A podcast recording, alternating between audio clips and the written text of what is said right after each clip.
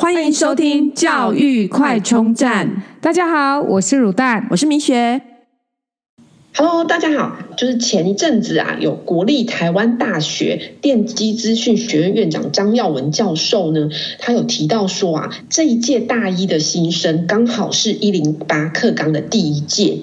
但是呢，他观察到。呃，在基础学科上面跟上一届啊，有成绩有很明显的弱化，特别是微积分跟普通化学，所以啊，他很担心，忧心忡忡的指出，就是人才是产业业发展的根本，但是以这种基础科学这样子新课纲突然这样子成绩掉下来，那他其实很担心，那也对于台湾未来半导体的发展，呃，就是相当不利这样。诶，我想问的，就光这么一届，就上下届，就是呃，就是今年的，就是第一届大一的新生，跟上一届就可以感受到那个这么大的明显的差异。因为呢，就是当然你会觉得说，哎，两届可能出的考题不一样啊。那但是这院长有解释哦，就是说其实，比方说以。呃，台大电机应该说电机学院的这个微积分来讲，其实微积分的授课老师的评分都有一致性的标准，然后而且都是好几个老师联合出题的，然后共同评分的，所以评分标准来说的话，今年跟去年的评分标准是一样的，在评分标准一样的情况之下，但是这一届大一新生的成绩明显的远低于前一届，那他觉得这是一个非常严重的警讯。而且呢，更严重的是，他觉得如果今天，因为现在一零八课纲实施的目的呀、啊，就是希望可以培养学生自主学习的能力。那你要想啊，自主学习就是从经验上来看啊，就是这个结果呢，应该会呈现 M 型，就是说很主动积极学习的人就会学很多，那么不主动的人就会学很少，所以就是。两边就会变成 M 型嘛，对，厉害的很厉害，不厉害的非常不厉害，这样子差异会把它拉开啦，对，差异会拉大。但是呢，通常能进台大都是 M 的头，是。可是现在看起来一零八课纲的新生进台大，这个 M 的头呢，整个水准在往下，那更不用说是后端的部分更惨，所以他觉得这是一个非常大的警讯。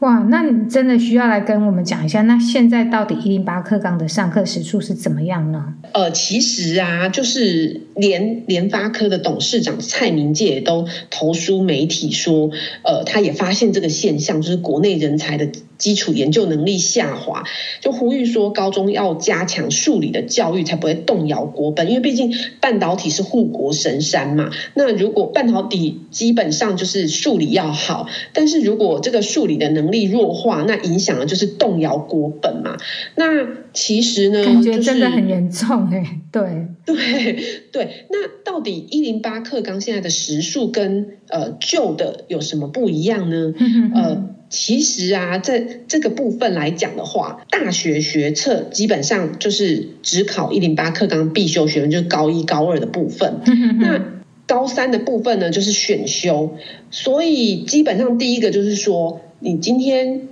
大部分人都是考学测嘛，所以都基本上只读到高一高二。对，那你的选修放在高三，也就是说很多加深加广的课程其实就不会去读，因为大家就是有考才有读嘛，没考就不会读，不考就不学，也也就不会再去读，对。对对，再来是说这个必修的学分其实大幅减少，因为原本呢在九九课纲里面呢，包含物理、化学、生物、地球科学这四个自然领域啊，一共有十六个学分，但是在一零八课纲上啊，只有八个学分，所以等于这四个领域只有各两个学分。那其实这个教授就说。你只有考两个学分的物理就进台大电机，这样不是害了我们的孩子吗？后果就是理工、医农四大皆空，伤害了科技产业的人才培育。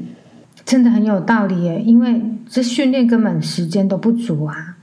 对，然后还有就是说，这个必修学分里面有四个学分叫做自然探究与实作，那这个呢，就其实呃。这个等于就是自己实验啊，或者是写报告什么。但是因为各个国高中各个学校做法不同，那也认为很难列入这个学测的评量内容。没错，因为这种东西就是非常的自主，然后也呃非常的就是评量的方式非常的不公平啊。